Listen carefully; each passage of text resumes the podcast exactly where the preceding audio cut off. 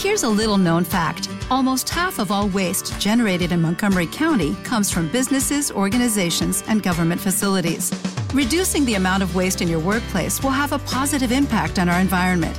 It can also save you money on your disposal costs. Reducing waste and recycling at your business is easy to do and is the law in Montgomery County. Make it your business to recycle right. Learn more at montgomerycountymd.gov slash recycle right or call 311.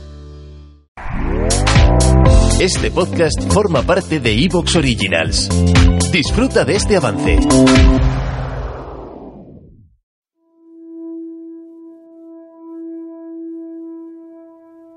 Lo que caracteriza un buen cuento de hadas, a los mejores y más completos, es que por muy insensato que sea el argumento, por muy fantásticas y terribles que sean sus aventuras, en el momento del clímax puede hacerle contener la respiración al lector, niño o adulto, puede acelerar y encogerle el corazón y colocarlo casi o sin casi al borde de las lágrimas, como lo haría cualquier otra forma de arte literario, pero manteniendo siempre sus cualidades específicas.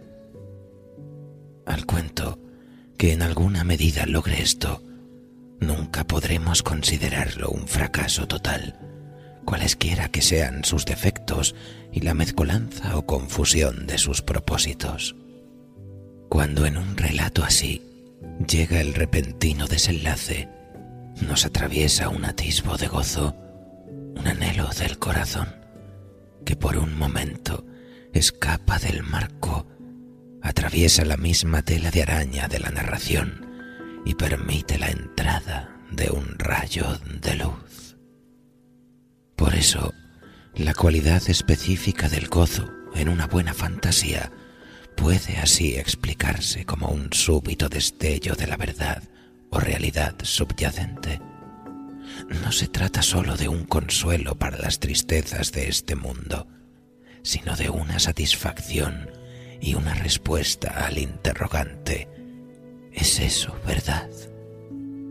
La contestación que me di al principio, por demás adecuada, fue si habéis creado bien vuestro propio mundo. Sí, en ese mundo, eso es verdad. J.R.R. Tolkien, Árbol y Hoja.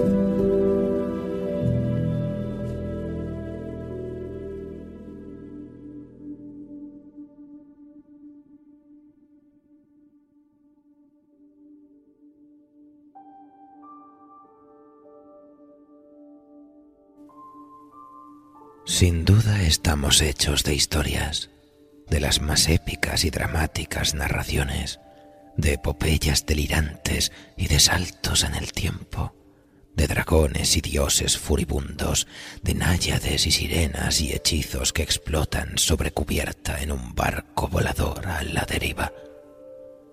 Somos los hijos de una caótica y testaruda estirpe de narradores y cuentacuentos, de saltimbancos del verbo, ya sea en la prosa o en el verso, ángeles y demonios que guardan los secretos del mundo en el rumor de los ríos, en el soplar agitado del viento, en las copas de los árboles y en los huesos quejumbrosos de las viejas montañas adormecidas.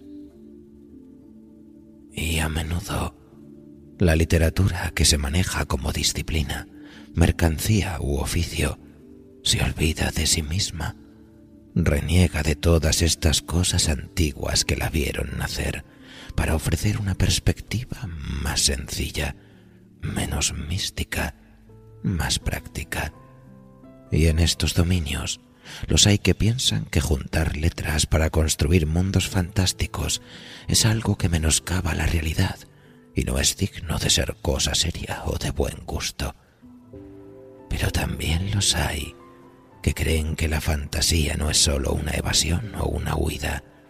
Los hay que ven en ella con igual o mayor fuerza el deseo de atravesar este mundo desde las raíces, de abrir puertas a muchos otros, de seguir construyendo a pesar de la destrucción, de alcanzar a través de la poesía lo que le ha sido negado a los sentidos.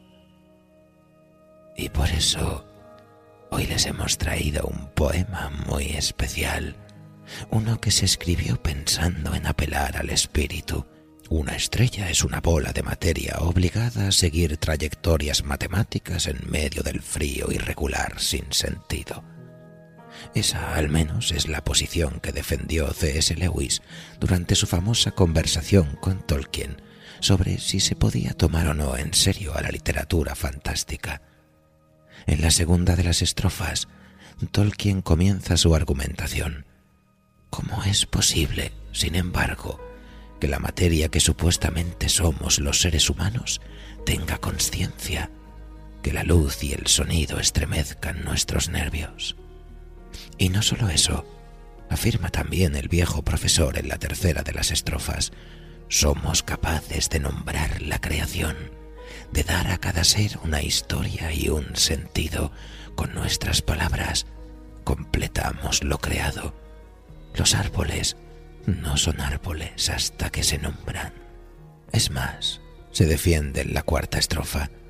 Sin la imaginación, nuestra visión de la naturaleza está incompleta y conduce a la oscuridad. Si no somos capaces de ver en el firmamento una tienda enjollada por los elfos, será solamente el vacío lo que contemplemos. Y es en la quinta estrofa donde Tolkien despliega su teoría. Nuestra capacidad de crear viene de Dios. Somos capaces de ello porque nos hizo a su imagen y semejanza, aunque nos hemos extraviado en nuestro camino y ya no nos acordamos de Él. Dios sigue llamándonos. Somos el prisma a través del cual su luz blanca se refracta y convierte en millones de colores. La fantasía es nuestro derecho divino. Aún creamos según la ley en la que fuimos creados.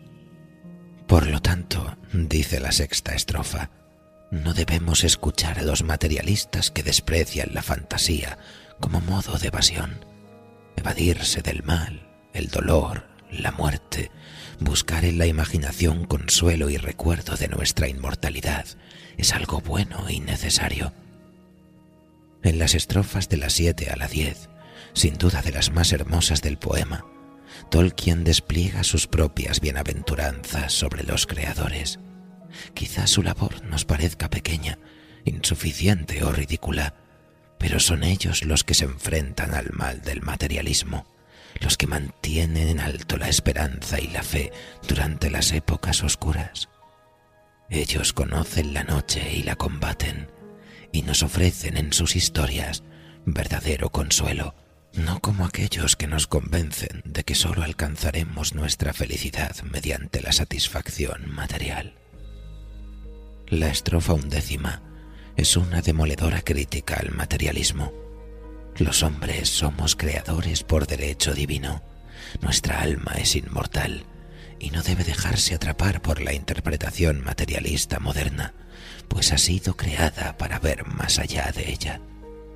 No pisaré vuestra tediosa y polvorienta senda, mientras señalo que esto y aquello es simplemente esto y aquello. No me inclinaré ante la corona de hierro ni dejaré caer mi cetro de oro. No me inclinaré ante la corona de hierro, ni dejaré caer mi pequeño cetro de oro. La duodécima estrofa cierra el poema y nos ofrece una visión del paraíso, según lo espera el viejo profesor, un lugar en el que cada ser humano tendrá su sitio, ajeno al mal y a la mentira, y donde seguiremos creando eternamente mientras participamos de la visión del todo. Tolkien no es un escritor de fantasía en sentido estricto. Su obra no responde a criterios meramente literarios, sino espirituales.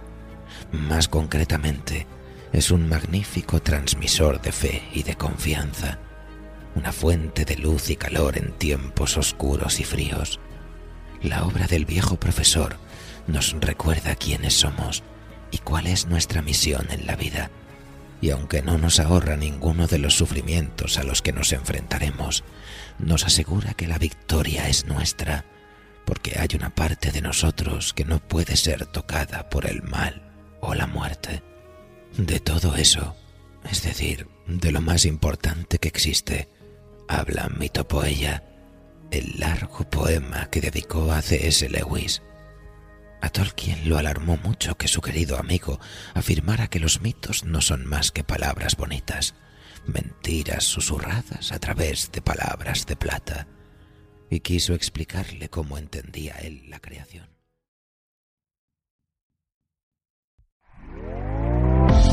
¿Te está gustando lo que escuchas? Este podcast forma parte de Evox Originals y puedes escucharlo completo y gratis desde la aplicación de Evox. Instálala desde tu store y suscríbete a él para no perderte ningún episodio.